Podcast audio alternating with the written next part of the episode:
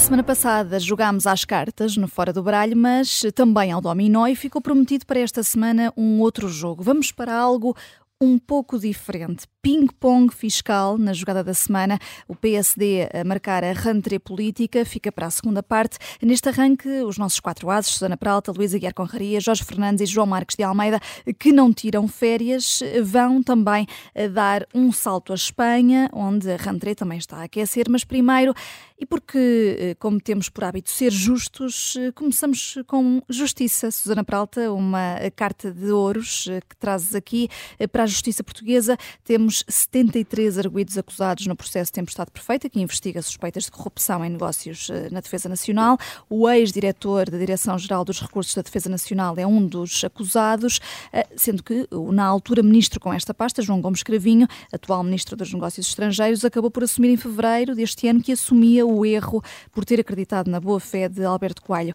Agora, acusado este ex-diretor Cravinho, teria de sair do governo, Susana? Uh, bom, eu, minha, os meus ouros são para. Eu já vou responder à tua pergunta, mas os meus ouros são para a Justiça Portuguesa nesta fase em que o Ministério Público deduziu a acusação. Vamos lá ver. Uh, vamos lá ver onde é que isto vai parar, não é? Já sabes que a Justiça Sim, ainda Portuguesa. a procissão vai no adro. Pois, a precisão vai no adro, isto vai, vai demorar e de facto nós temos sempre este problema, sobretudo em crimes económico-financeiros, em crimes de colorinho branco, como é o caso da corrupção, que é o caso do crime compensar, porque como depois não há uma verdadeira, eh, uma, uma verdadeira, não há celeridade, às vezes parece até que não há intenção de recuperação de ativos, estas pessoas vivem dos benefícios económicos do seu crime, de se apropriarem de recursos que não são deles e não são os únicos. Eh, enfim, por exemplo, recordemos Ricardo Salgado, que, que, eh, de quem o Jorge falou a semana passada, continua na sua vida de luxo entre chalés na Suíça e vilas eh, na Sardenha. Um, portanto, estas pessoas vivem destes ativos e, e, se nós não os recuperarmos, o crime continua a compensar, porque se eles depois, ao fim de 20 ou 30 anos, finalmente forem condenados a alguma coisa, entretanto tiveram várias décadas de uma vida muito confortável, uh, repito, com, com dinheiro que não é deles. Mas pronto, neste caso parece que 73 acusados é à medida da teia que, uh, que parece existir, ou que parecia existir, no, no, no, Ministério da Defesa, com uh, acordos, com, com, com uh, perdão, contratos de consultoria e de assessoria fantasma, que não serviam para nada, com a, famo com a famosa, com, com, com, o IDD, que era no fundo uma, uma espécie de, de, de braço uh, do Ministério da, da, Defesa, era, ainda é, mas que esperemos que agora esteja, haja mais lisura nos processos, que no fundo servia para passar por ali dinheiro que depois eh, era, servia para contratar pessoas para fazer trabalhos que o Ministério, eh, segundo o próprio Tribunal de Contas, tinha meios para fazer internamente e, portanto, gastando mais dinheiro aos contribuintes. E, e portanto, de facto, esta a dimensão da, da acusação um, é, é, à, é à medida do, da gravidade dos factos alegados, que nós, dos quais nós fomos ficando a saber pela imprensa, e à medida do nome pomposo que o Ministério Público escolheu para este para este, para este processo, que é a tempestade perfeita. Relativamente ao ministro João Gomes Cravinho, é hum. evidente que cada dia que passa e a cada vez que nós ficamos a saber mais coisas acerca do, da, do processo de tempestade perfeita e da corrupção na defesa, a sua continuidade, a sua, a sua continuidade política no governo é, é, é cada vez mais questionável, porque nós já nós já sabíamos, é que houve vários erros de casting, não é? Houve, houve o erro de casting de, um, de Alberto Coelho, que já depois de ter havido desvios milionários nas obras do Hospital da Marinha, uh, foi nomeado para uma empresa do, na, na esfera da defesa. Atenção que esses desvios milionários, mesmo que não fossem devidos à corrupção, como agora cada vez mais parece ser o caso, temos cada vez mais enfim, certezas nunca temos, mas temos cada vez mais indícios fortes de que seria de corrupção, mesmo que não fossem de corrupção, eram de, uma tal, um tal nível de incompetência que aquela pessoa nunca podia ter uh, responsabilidades uh, uh, no, âmbito do, do âmbito do setor público e certamente não na área da defesa.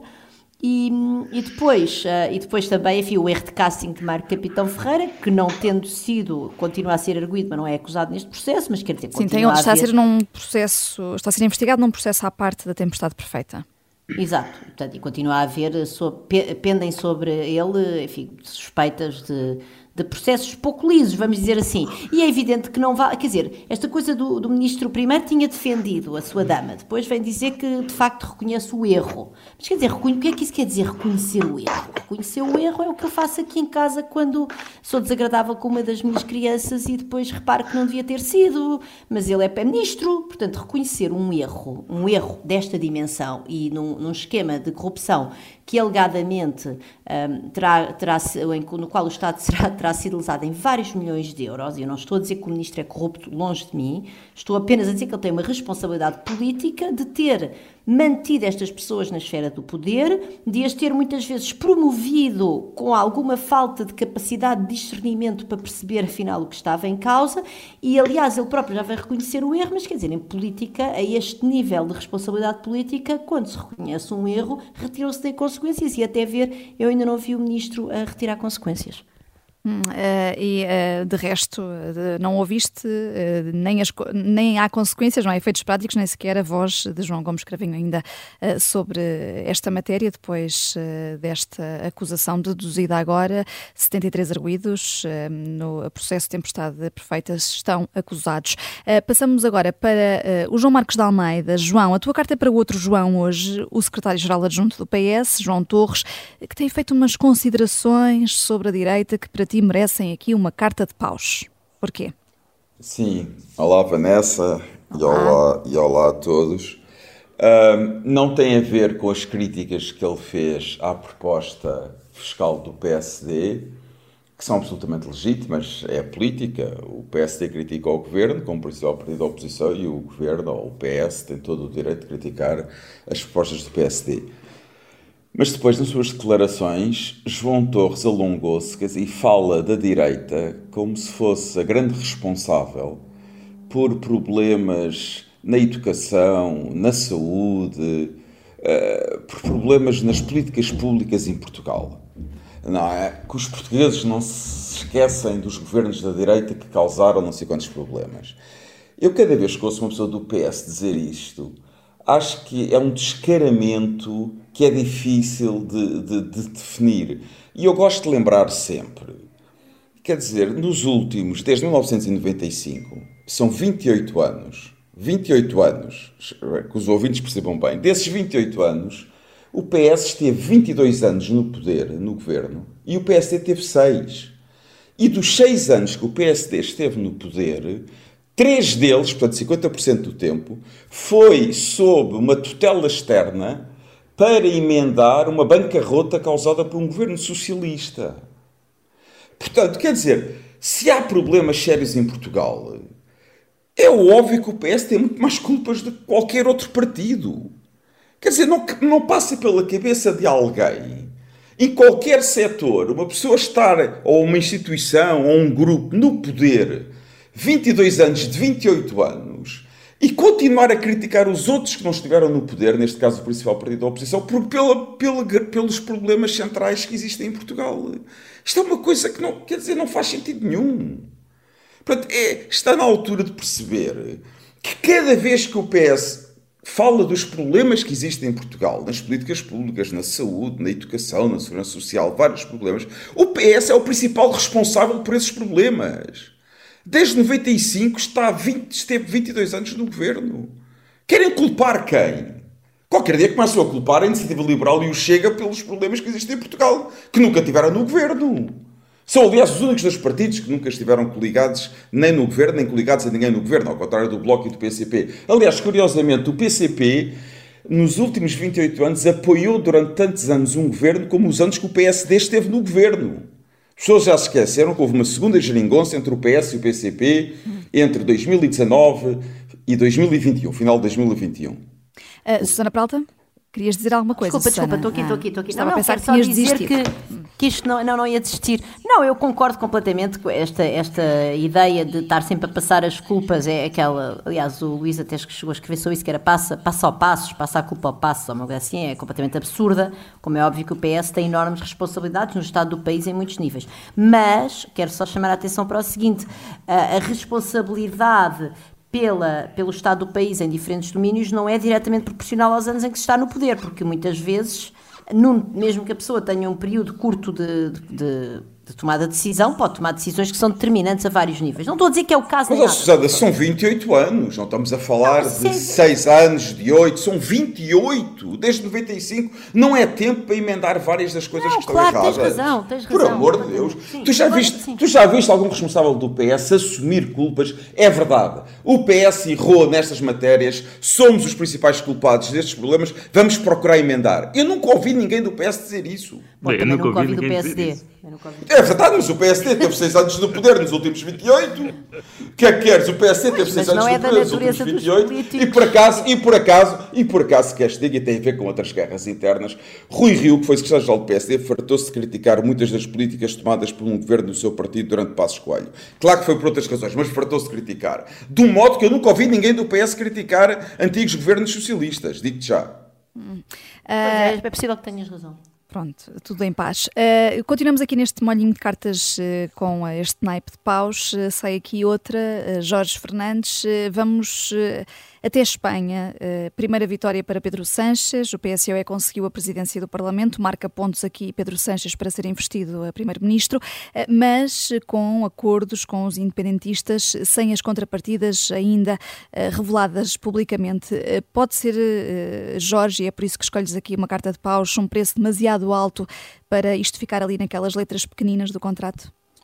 Pois, esse é que é o problema do contrato, é que o contrato existe já, certamente, porque houve negociações intensas e duras entre Sanches e estes partidos independentistas, mas o contrato não é conhecido de ninguém. Nós não sabemos exatamente o que é que Sanches terá prometido. Eh, quer dizer, para além daquilo que sabemos neste momento, é que existirá a possibilidade da utilização das línguas cooficiais, o catalão, o basco e o galego no Parlamento Espanhol e que o governo espanhol, eh, enfim, já terá iniciado o processo de pedido à União Europeia de, de, para que essas línguas sejam reconhecidas como línguas oficiais da União Europeia, o que é ridículo, mas enfim, vamos passar isso à frente. Agora, de resto, não sabemos rigorosamente mais nada sobre quais terão sido as cedências de Sanches para garantir esta vitória política da nomeação da mesa do Congresso. Oh Jorge, desculpa, desculpa, só uma coisa, não só é, é muito rápido, não só é ridículo, como é preciso sublinhar uma coisa. Para o catalão, o galego e o basco serem aceitos como línguas oficiais da União Europeia, é preciso unanimidade, um voto unânime de todos os Estados-membros. Portanto, Sim, é um acordo que não depende de Sanches, se isso for um elemento central do acordo. Sim, sim, certamente. Quer dizer, isto foi. Certamente ele comprometeu-se em, em, fazer o pedido. Depois, o sucesso do pedido, claramente não depende dele, não é? Agora, as cedências neste caso são particularmente importantes, porque nós não estamos a falar de cedências em matéria, por exemplo, de redistribuição, aumento ou diminuição de impostos, ou aumento ou diminuição de benefícios sociais. Estamos a falar de eventuais cedências e eventuais acordos que incluirão questões que vão ao cerne do acordo constitucional espanhol e das regras do jogo. E estes partidos não aceitam a Constituição de 78, a começar logo pela monarquia. Aliás, o líder do, do, da, da esquerda republicana catalã, no juramento que fez ao tomar posse como, como deputado, disse que estava ali, cujo obje, o objetivo dele era defender a, a implantação da República e, uh, a, Catalunha, a Catalunha independente.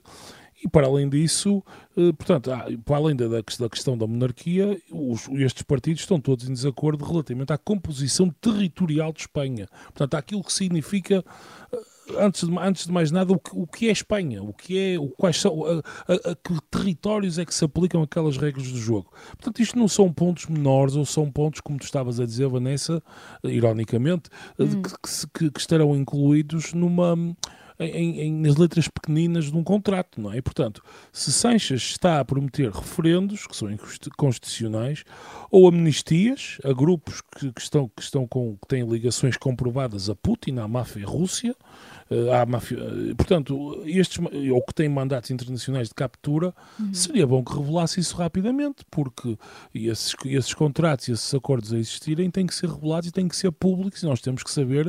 Uh, ele está a comprometer o Estado espanhol, porque não é ele, Pedro Sanches, enquanto indivíduo que está a fazer aqueles acordos, mas é ele, Pedro Sanches, enquanto futuro presidente do governo e, nessa medida, representante do Estado espanhol. Portanto, ele está a comprometer o Estado espanhol a, a fazer coisas que são absolutamente inconstitucionais e que têm, que têm consequências gravíssimas a médio e longo prazo. Hum. E, portanto, antes de mais, temos direito a saber o que, o que é que ele está a prometer a estes partidos. É, temos de esperar uh, para ver. E de Espanha vamos viajar mais de 6 mil quilómetros, aqui num piscar de olhos, até ao Afeganistão e ao Irão, porque, Luís, trazes aqui umas espadas para as mulheres destes dois países. E vindo de ti, isto é aqui um bocadinho estranho, porque já por mais do que uma vez aqui no Fora do Bralho saíram cartas de copas para estas mulheres.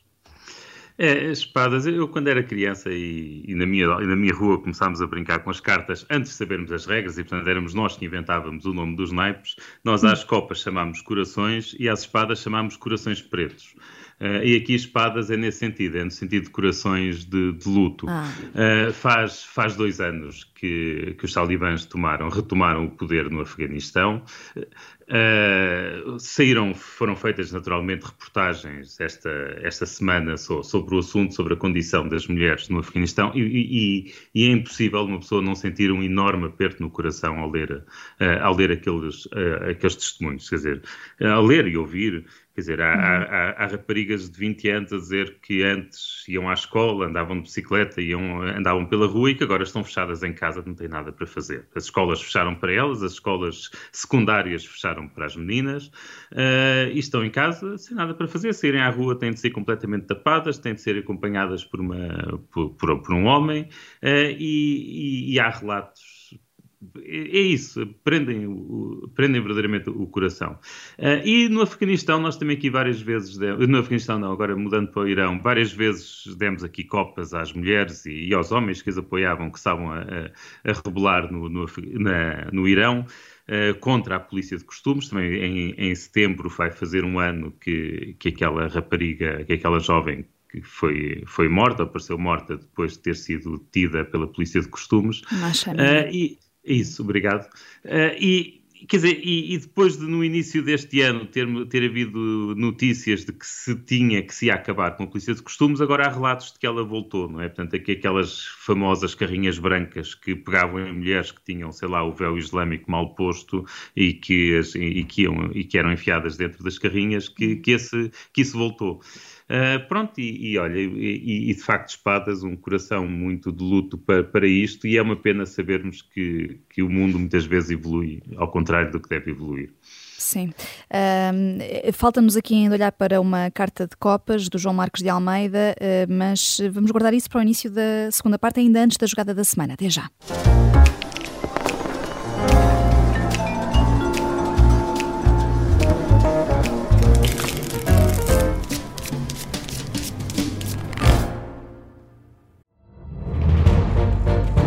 Esta é a história do padre obcecado com a infiltração do comunismo na Igreja que tentou matar o Papa em Fátima. Que raio de coincidência! No dia 13 de maio. E, a partir desse momento, o Papa Voitila nunca mais deixa de olhar para Fátima. Episódio 1 O Anticristo, em Fátima. Matar o Papa é uma série para ouvir em seis episódios e faz parte dos Podcast Plus do Observador um novo episódio a cada terça-feira. Os assinantes do Observador têm acesso antecipado a todos os episódios desta série, já disponíveis em observador.pt. Os Podcast Plus do Observador têm o apoio da Kia.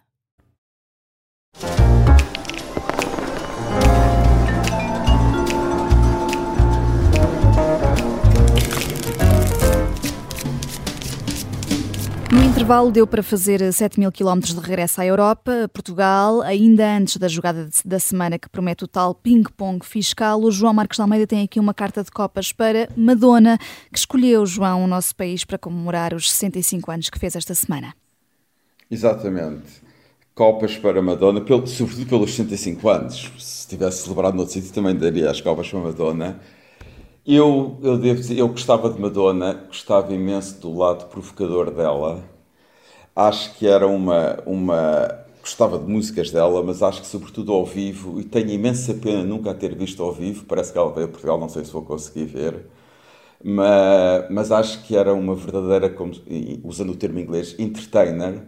Era fantástica ao vivo e, e, e gostava de dar copas porque e eu gosto, gostava sobretudo do lado provocador dela. Acho que é bom, é bom haver essas provocações.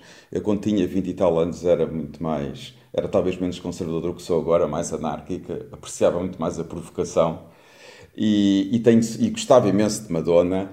E pegando no, no, no, no, no que o Luís disse sobre as mulheres do Afeganistão e do Irão, é, é pena não haver, não haver, as mulheres do Afeganistão e do Irão não poderem ter a liberdade de ver espetáculos como os de Madonna ou de comportarem-se como Madonna e portanto quero deixar aqui as minhas copas para a Madonna e vou tentar ver um dos concertos que ela vem dar a Portugal. Hum, fica aqui, uh, ficam essas copas e esse elogio. Uh, e uh, tivemos quase uma mão cheia de adjetivos daqueles, neste caso, bem cortantes, nada elogiosos, aqui cortantes como as nossas espadas de fora do baralho, esses adjetivos que o PS dirigiu ao PSD depois das propostas apresentadas por Luís Montenegro para baixar os impostos. Ora, os adjetivos foram logro, mentira, incoerência enganador, um, tudo aqui é à volta disto uh, e a nossa jogada da semana uh, vai andar aqui por este ping-pong de acusações entre os dois maiores partidos uh, sobre quem anda a reboque de quem. a jogada da semana, pois claro, fica aqui mais animada com a rentrée política ao rubro em Portugal.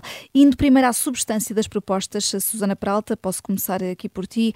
As contas que o PSD faz parecem-te razoáveis ou Luís Montenegro estará aqui a esquecer-se da despesa? Um, não, eles, o PSD tem na página 27 do seu documento, explica exatamente como é que vai fazer. Portanto, o que eles dizem é a opção do PSD é alocar o excesso de receita fiscal cobrada pelo Estado, eu já lá vou ao excesso de receita fiscal, estimado entre 2,15 e 2,5 mil milhões de euros em duas partes, metade para devolver em IRS e outra metade para dedicar à, à redução da redução extraordinária da dívida pública. Portanto, aí é a parte do documento em que eles são honestos. Depois há toda uma parte do documento em que eles, não vou dizer que são desonestos, mas em que há uma linguagem inaceitável num partido, uh, num partido importante para a nossa democracia, no principal partido da oposição e num partido que também tem na sua história um cuidado com as contas públicas e que, aliás, foi o partido que aplicou o exigente programa de assistência económica ou financeira vulgo Troika, uh, que é uma linguagem a dizer que, que, há, quer dizer, que há esta, coisa, esta ideia do excesso de receita pública, há uma frase que, há várias frases, mas há uma que eu até cito no meu artigo do público, a ablação, a ablação, peço desculpa, dos recursos dos contribuintes pelo Estado num valor que ultrapassa as suas próprias necessidades. Mas como assim?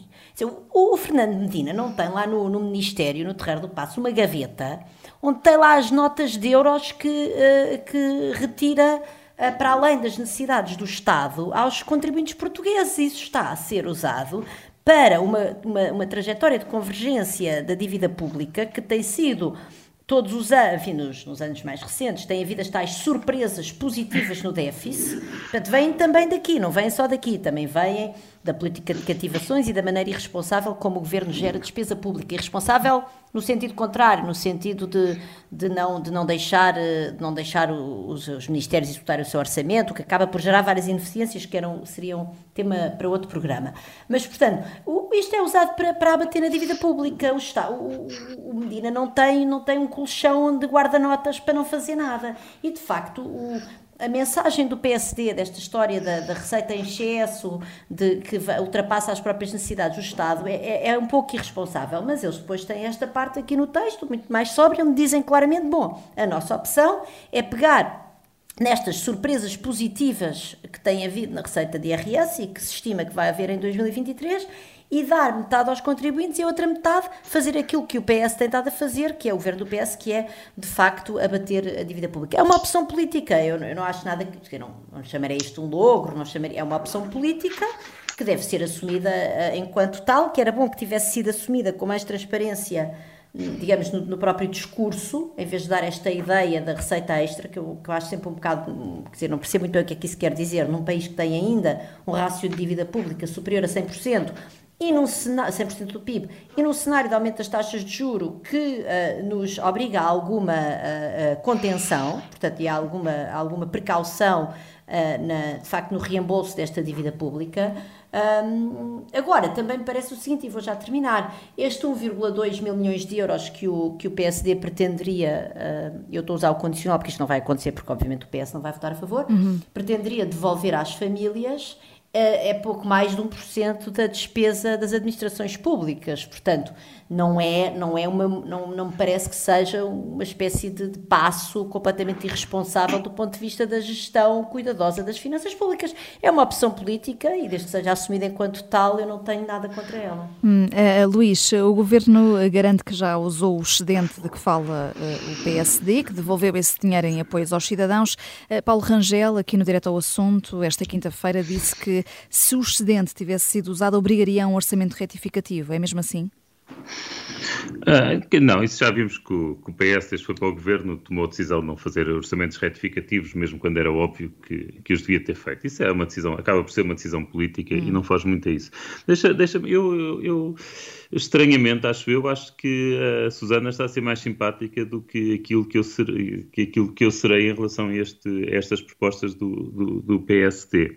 Ah, em, em primeiro lugar, acho que há aqui um aspecto que é importante. Eh, aliás, isto aplica-se não só a isto, mas também a, mu a, muitas outras coisas. Quando se fala dos aumentos das receitas e dos lucros e do que quer que seja, eh, nós estamos a falar, num contexto inflacionista, temos de distinguir o que são aumentos nominais do que são aumentos reais.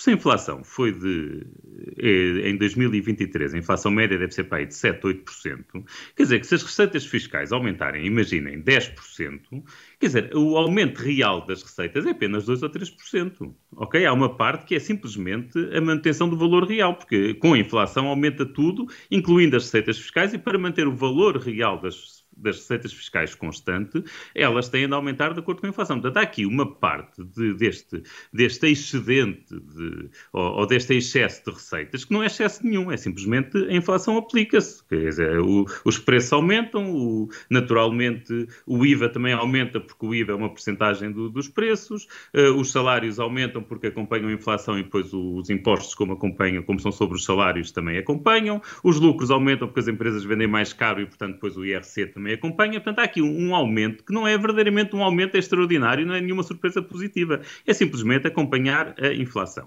Uh, e claro que no momento de transição isto permite obter excedentes mais elevados. E, e o, o, governo está a fazer e bem, penso eu, para reduzir a, está a utilizá-los para reduzir a dívida pública, mas como eu estava a dizer, permite ter aqui no efeito de transição excedentes mais elevados porque os aumentos salariais da função pública ainda não aconteceram. Hum. Neste momento, os funcionários públicos serão a classe de portugueses, digamos assim, que mais prejudicada com a inflação. Mas vão ter de acontecer, como é evidente. Não, não, não, o governo não vai conseguir fugir a isso para sempre e as receitas fiscais terão de ser aplicadas nisso. Não não, não podem ficar para sempre perdidas. E, portanto, custa muito ver um documento uh, de 20 e tal páginas, onde se propõe supostamente uma grande reforma fiscal. Uh, e pretende-se devolver aos portugueses aquilo que lhes é tirado e por aí fora. E eu não vejo ali nenhuma referência à despesa pública. Nenhuma. Nenhuma. Há, aliás, há duas referências. Eu estou a dizer nenhuma e estou a mentir. Uma para dizer que em 2015 o PS fez, tornou os cortes da despesa temporários, que eram temporários, tornou-os em permanentes. Ok? Portanto, essa é uma referência que é feita à despesa pública. E outra, que é relativamente a 2023, dizer que não é necessário cortar a despesa pública. Portanto, estamos aqui a falar no, no reino da.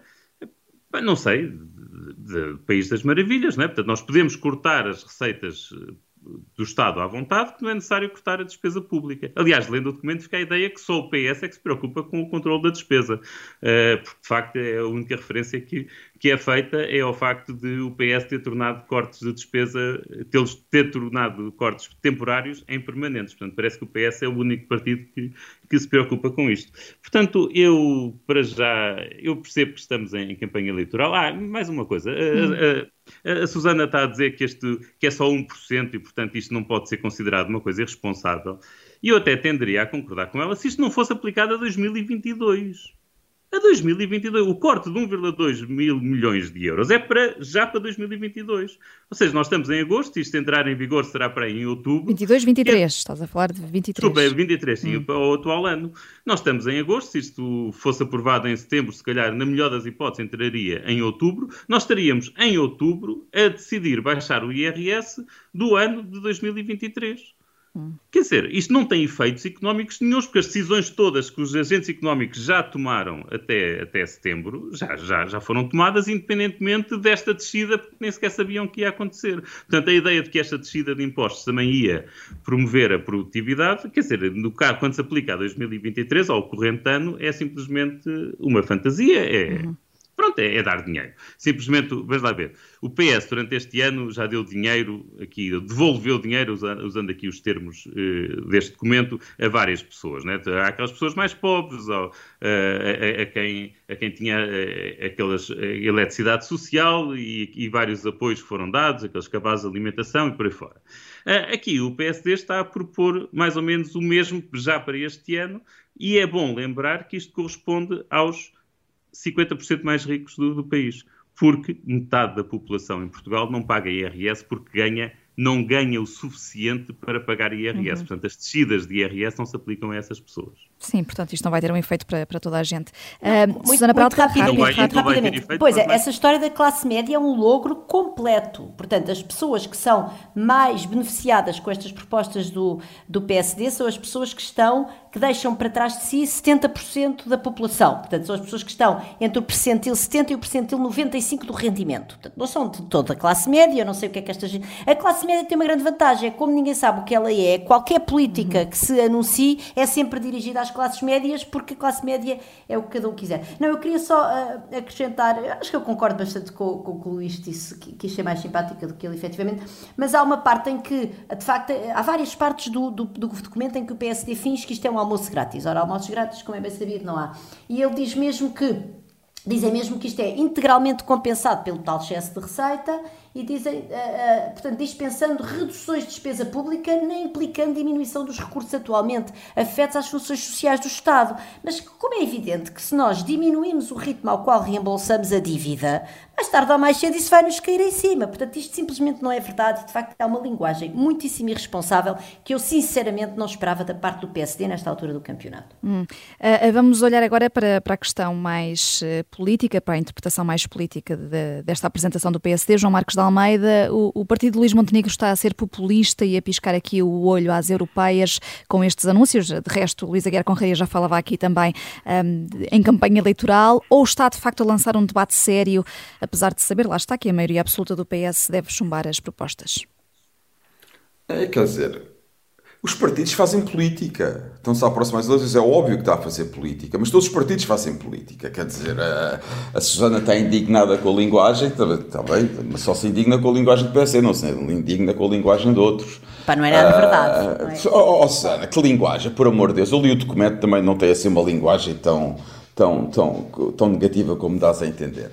Claro que há política do PSD, mas tem mérito, posto toda a gente a discutir uma proposta do PSD, finalmente as pessoas lembram-se que o PSD existe, que é o principal partido da oposição, até nós no Fora do Braga estamos a fazer um programa dedicado a propostas PSD, que eu não me lembro qual é que, teria, qual é que tinha sido o último, portanto só isso já é bom. É, claro que é fazer política, eles estão a fazer política, acho que e estão a pegar num tema que é importante, a questão fiscal, há críticas, não há críticas, mas estão a pegar num tema.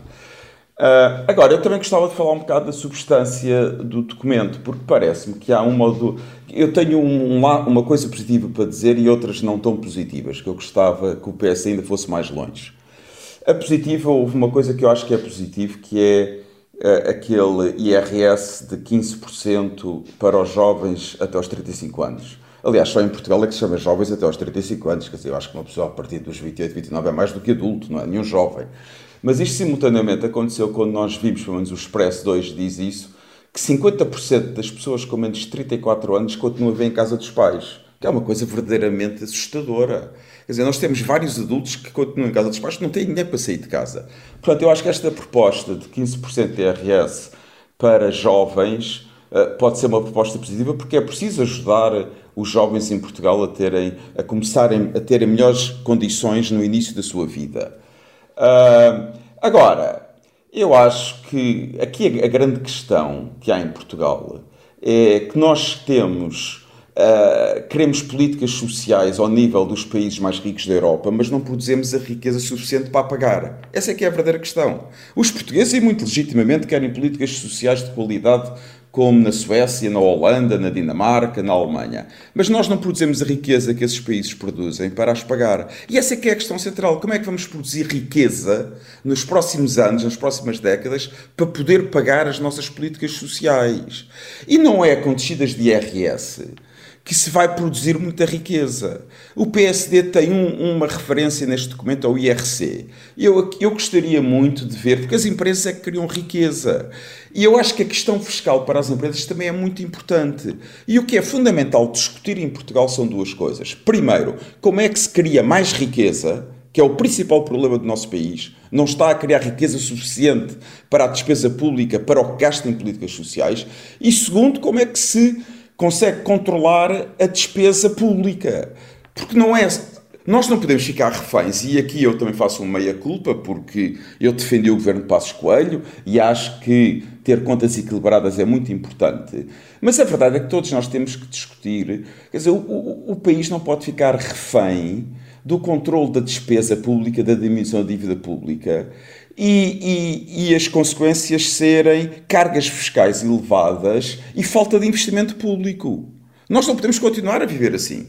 Portugal não vai poder continuar a viver durante muitos anos assim. Portanto, é preciso que haja uma discussão séria entre os principais partidos e entre as pessoas da sociedade civil sobre estas questões. Porque é isso. Mas eu volto ao meu ponto principal. Eu quero ver as propostas do PSD que diz no documento que vão fazer sobre o IRC e, sobretudo, sobre como ajudar as empresas a criar mais riqueza. Eu acho que um dos dados mais importantes que há hoje em dia em Portugal é o aumento das exportações das empresas portuguesas. Claro que parte desse aumento das exportações tem a ver com o turismo, que eu acho, mas é importante. Mas há, é muito importante que empresas industriais e empresas agrícolas continuem a exportar cada vez mais. E é isso que nós precisamos em Portugal. A questão central para Portugal é a seguinte: como criar mais riqueza. E a criação de riqueza não depende da diminuição do IRS, porque a diminuição do IRS é uma questão de mais de justiça social. Vai ajudar as pessoas a pagar menos impostos, mas esse dinheiro que eles vão poupar nos impostos vai sobretudo para o consumo, não duvido que vá para poupanças. Portanto, a questão do investimento, a questão do enriquecimento de Portugal, para mim, são as questões centrais. Eu queria só assinalar que, a dia 18 de agosto de 2023, no Fora do Baralho, ouviram pela primeira vez João Marcos de Almeida a afirmar que há vida para além do déficit. e, e, eu também queria assinalar que, pela primeira vez, ouviram Susana Peralta e o Luís Conraria apoiarem as políticas do governo de Passos Coelho. Ah, isto aqui está tudo trocado. Uh, vamos eh, ouvir. Não, não, não, não. Isso, mas, isso, mas não aceito isso. Eu, hum. eu sou. Não, acho que o Coelho fez um trabalho. O que tinha a fazer nos anos da Troika, na parte do ponto de vista económico ou financeiro. Hum.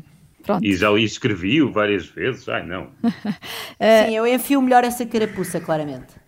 Pronto. Ótimo, Susana. Desculpa, Luís, e reforço que a Susana, no dia que 18 de agosto de 2023, defendeu as políticas económicas do governo de Passos Coelho. Pronto.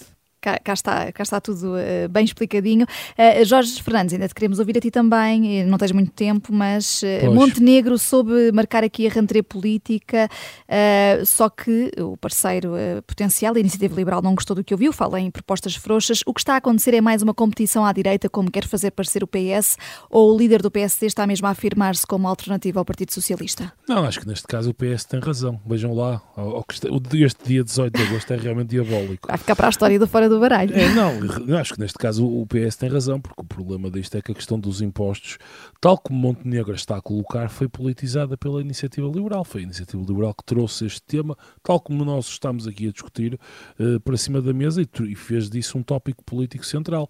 E, aliás, de resto, esta, a maneira como a Iniciativa Liberal e Montenegro uh, estão, a, estão a falam deste, desta matéria dos impostos, em primeiro lugar, é esta, quer dizer, eu concordo absolutamente com, a, com aquilo que a Susana está a dizer, é um dos conhecimento total do que é Portugal, ou enfim, isto, isto é um tópico de nicho e que eleitoralmente nunca poderá crescer para além de um certo nicho, porque de facto eh, existe um grupo de pessoas, da qual aqui o Fora do Baralho faz parte, certamente, que gostaria de ver o seu, o seu IRS desagravado, porque pagamos, somos considerados ricos em Portugal, não sendo ricos, mas somos um nicho, e esse nicho, eleitoralmente, quer dizer, é uma, é questão de matemática, não tem muito por onde crescer, a dada altura acaba. Uh, agora, esse, esse nicho sempre foi a iniciativa liberal. Uh, a iniciativa liberal e o, e o próprio PSD nesta matéria Uh, isto demonstra, uh, e agora ainda aquilo que o João disse, isto demonstra a incapacidade que estes dois partidos têm de pensar Portugal e de pensar o modo como Portugal pode crescer economicamente, porque isto, esta, esta ideia de que uh, a, a solução para aumentar o rendimento das pessoas passa simplesmente por diminuir o IRS, Pode, é verdade, e eu até concordo que há gente altamente taxada em Portugal e muito mais daquilo, daquilo que deveria. No entanto, é, é, não, não é por aí que as coisas deveriam acontecer. O que deveria acontecer, até para conseguir manter as funções sociais do Estado a funcionar e aquilo que são as legítimas aspirações de muitos portugueses para termos um Estado social de acordo, digamos, com os padrões europeus, deveria ser o aumento, da, da, digamos, do denominador do PIB, e, portanto, o crescimento económico a sério, que aí depois seria possível, então, continuar a redistribuição e, e eventualmente, até fazer uma, um abaixamento de impostos, trazendo uma, um maior número de pessoas para o pagamento uh, de impostos. E o problema aqui do PSD, na minha opinião, é que está a falar para a, para a sua direita, que não tem, não tem qualquer sentido, porque esse, esse nicho de eleitores já está capturado pela iniciativa liberal e a iniciativa liberal será um, parceiro de coligação, digamos, fácil e óbvio. O PSD tem que se virar para o centro e aqui eu sei que o João discorda, mas eu acho que o Rui Rio, nesta matéria, tinha alguma razão. Em o PSD, se quer lutar com, com, com o PS pelo centro, digamos assim, não, quer dizer, isto não é o tipo de tópico, eu percebo que é, é, mediaticamente sexy, até porque as pessoas que defendem este tipo de tópicos têm uma capacidade mediática muito superior àquilo que representam numericamente em Portugal, mas uh, o PSD tem que falar de políticas sociais, de reformas de justiça, uh, o que é que o Montenegro pensa sobre a educação, o que é que o Montenegro pensa sobre a saúde. Isto sim poderão ser propostas que realmente colocam o PSD em competição direta com o PS. Vamos ver o que é que a Rantreia traz, eh, Jorge Fernandes, estamos mesmo no limite do nosso tempo. Para quem nos ouve no Spotify, uma pergunta, IRS, PS, o PS deveria aprovar as medidas do PSD, sim ou não? Eu sou a Vanessa Cruz, Joker e Quatro Ases de volta aqui na próxima sexta-feira ao meio-dia para mais um Fora do Baralho. Até lá.